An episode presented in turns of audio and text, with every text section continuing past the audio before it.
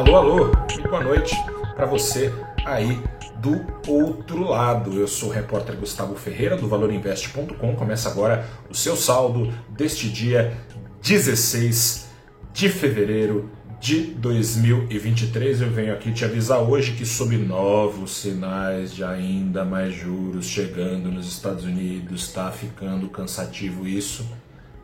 Estrangeiros deram preferência às bolsas teoricamente mais favorecidas pela recuperação da China, mas quase que a do Brasil perdeu esse bonde, só foi sair do negativo nas horas finais do pregão. Foi quando o presidente Lula, à sua maneira, respondeu ao aceno de paz do presidente do Banco Central. Ainda que tenha reiterado críticas, Lula disse que não é papel dele ficar brigando com Campos Neto. A partir daí, a Bolsa Nacional pegou fôlego e Bovespa subia no fechamento, pouco, mas não caía, né? 0,3%, bem aquém da alta de 1,6% de ontem. Já o preço do dólar, que subia, passou a cair, fechou com baixa de 0,2% aos R$ 5,21.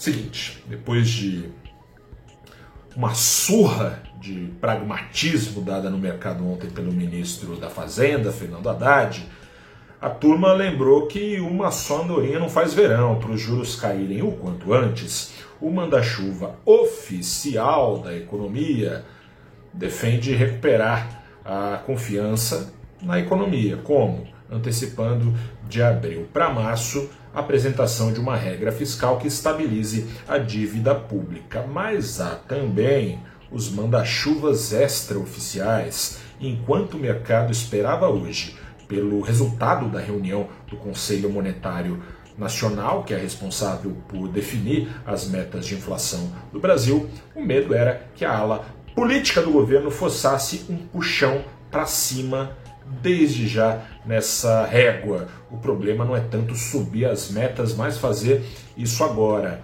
Haddad sabe que alimentaria a sensação de que o governo não vai colocar a casa fiscal em ordem. E sendo o Banco Central autônomo e também refém das expectativas de inflação já em rally, essa medida não só postergaria, ainda mais potencialmente, a queda de juros, como poderia até forçar a necessidade de novas altas. Mas, se recuperada antes a credibilidade fiscal, se for recuperada antes, aí sim metas maiores de inflação podem vir a ser um empurrão a mais na queda de juros. Em resumo, o mercado teme o seguinte: que Haddad seja sempre o lado mais fraco da corda dentro do governo. Haddad já foi voto vencido na continuidade da desoneração dos combustíveis e hoje Lula confirmou que o salário mínimo será turbinado além do que o pretendido pelo ministro a despeito de impactos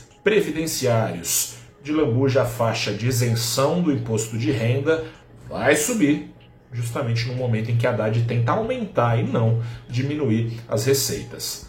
Ao menos como desejado pelo ministro, terminada a reunião do CMN, as metas de inflação seguiam inalteradas. Vitória de Haddad desta vez. Um grande abraço, boa noite, até a próxima e tchau.